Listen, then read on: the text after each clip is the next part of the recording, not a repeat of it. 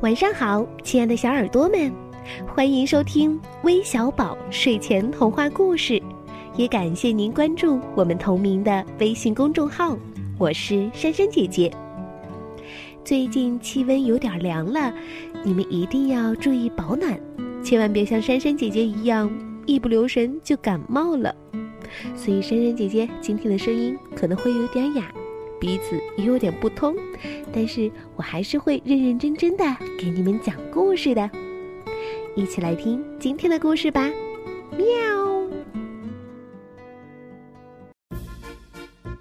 记住，这就是猫。一看到这张脸，要赶快逃。要是被抓住了，就没命了。嗷！一口就被吃到肚子里去了。老师在上课，小老鼠们听得认真极了。不过，哎哎哎，有三只小老鼠在那里吱吱吱吱吱吱的聊天儿。老师的话一句也没听进去。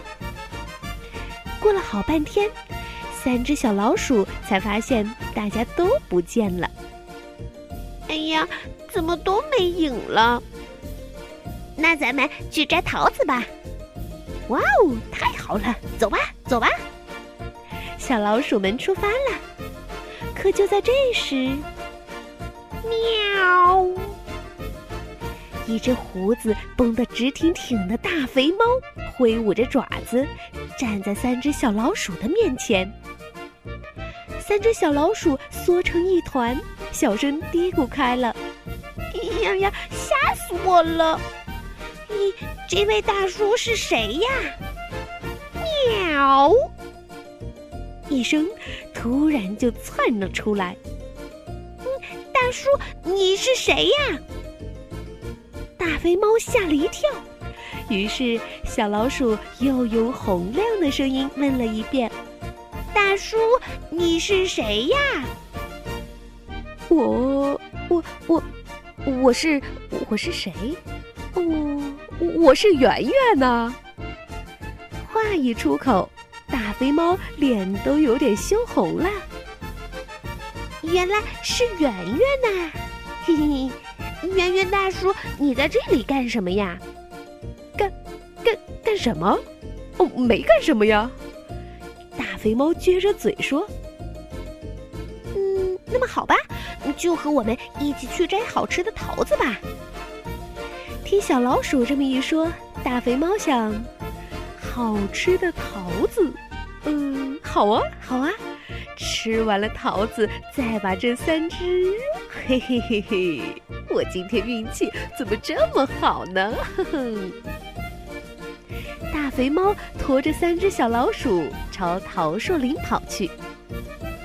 三只小老鼠和大肥猫吃起了桃子。真真真好吃啊！不过可不能吃太多，要是吃饱了，这几个小家伙就吃不下去了。嘿嘿嘿！大肥猫一边吃桃子一边想。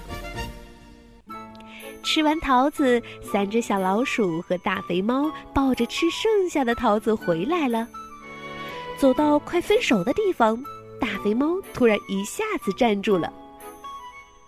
大肥猫憋足了劲儿，用最最可怕的声音叫了起来：“喵！”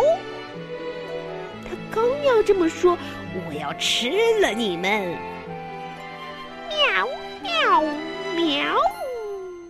三只小老鼠也叫起来。嘿嘿，刚见到圆圆大叔时，大叔就说了一声“喵”，那时候大叔说的是“你好”的意思吧？现在这一声喵，是再见的意思吧？大叔，给你这是礼物。嗯，我们一人一个。我这个是给我弟弟的礼物。嗯，我这个是给我妹妹的。我这个给我弟弟。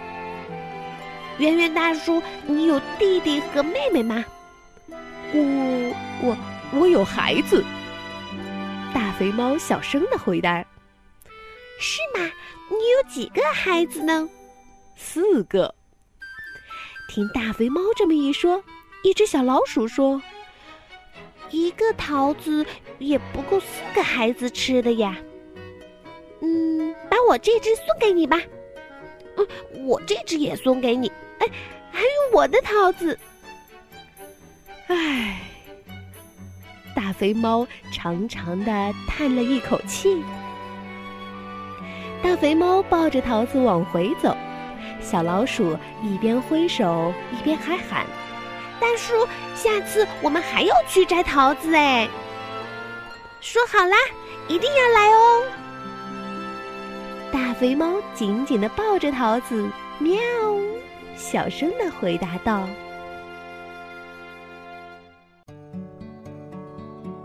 好了，故事听完了，我们来看看都有哪些小朋友想听关于猫咪的故事吧。首先是今天的小寿星。”来自江苏盐城的小鱼宝宝，今天呀是他的生日，他希望能在这一天听到有关猫咪的故事。小鱼宝宝生日快乐！今天的故事你还喜欢吗？另外还有来自江苏苏州的李慕轩，来自广东揭阳的林桃。来自新疆昌吉的王可飞，来自黑龙江牡丹江的尹子萌，以及来自北京市的马静彤，来自河南郑州的常爱一几位小朋友，都想听关于小猫咪的故事。希望今天这个猫咪的故事你们都能喜欢。